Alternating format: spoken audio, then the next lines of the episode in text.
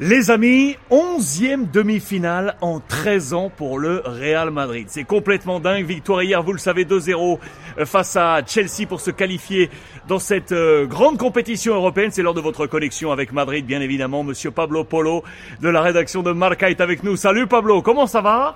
Euh, Dis-moi, je regardais les colonnes de Marca ce matin avec cette une sans appel. On a l'impression qu'on peut rien rajouter en mots possibles pour qualifier la performance une nouvelle fois du Real Madrid. Est-ce qu'on peut ouvrir les pages ensemble? Est-ce que tu peux nous montrer les notes de Marca, nous donner ton opinion sur les joueurs plus euh, hier soir face à Chelsea, j'imagine avec un super Rodrigo. Dis-moi plus, qu'est-ce qu'on peut rajouter à ce Real Madrid, Pablo? Salut Alexandre, salut les amis. C'est évident, c'est difficile d'ajouter quelque chose euh, au Real Madrid que n'a pas déjà dit. Et c'est évident sur le roi d'Europe. Encore euh, une victoire euh, face à Chelsea 0-2 en demi-finale. Attention, le Real Madrid était en train de faire quelque chose d'incroyable. C'est une légende cette équipe déjà. 11 demi-finales euh, dans les 13 dernières années.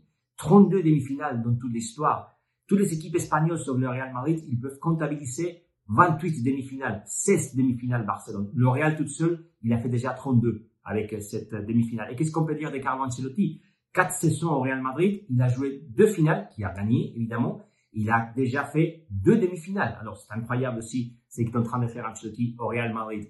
Et l'once titulaire d'hier, comme on avait annoncé, c'était l'once euh, qui a joué la demi-finale. Je pense qu'il n'y aura pas beaucoup de changements. Euh, pour la demi-finale, Alexandre. Euh, regardez bien Rodrigo, c'est incroyable, c'est le nouveau Cristiano et, et il, est, il est en train d'exploser comme il a fait Vinicius l'année dernière. La, la saison passée, c'est Rodrigo maintenant qui est en train de se confirmer à côté de Vinicius et à côté de Benzema. Alors, je pense que Valverde restera au milieu de terrain avec Casemiro et on va voir la défense si Alaba n'est pas prêt parce qu'il a une petite douleur, ce sera Rodriguez avec Nacho qui jouera comme défenseur central et bien sûr Carvajal et on verra les latéral gauche. J'imagine que Kamavinga comme toujours. Et Courtois, quel gardien? Il est en train de faire quelque chose d'incroyable aussi. Hier, un arrêt, deux arrêts décisifs à Chelsea. Alors c'est déjà beaucoup euh, pour le pour les gardiens belges.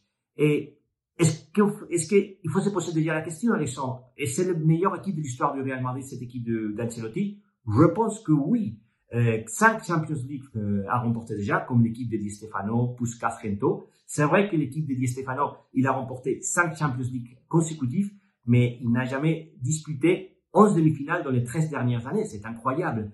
Alors, entre Barcelone et Real Madrid, il y a le débat qui était l'équipe franquiste après la conférence de presse de Laporta, qui était plus franquiste, qui était, qui était les clubs du régime de Franco. Euh, moi, je ne sais pas, mais il y a une réalité. La dictature en Europe, c'est la dictature de Real Madrid. À la prochaine. Onzième demi-finale en 13 ans, c'est absolument dingue. Pablo Polo en direct avec nous depuis Madrid et la rédaction de Marca. Merci beaucoup Pablo. L'adversaire du Real Madrid, on l'a donc dit, ce sera connu ce soir, Manchester City ou le Bayern Munich.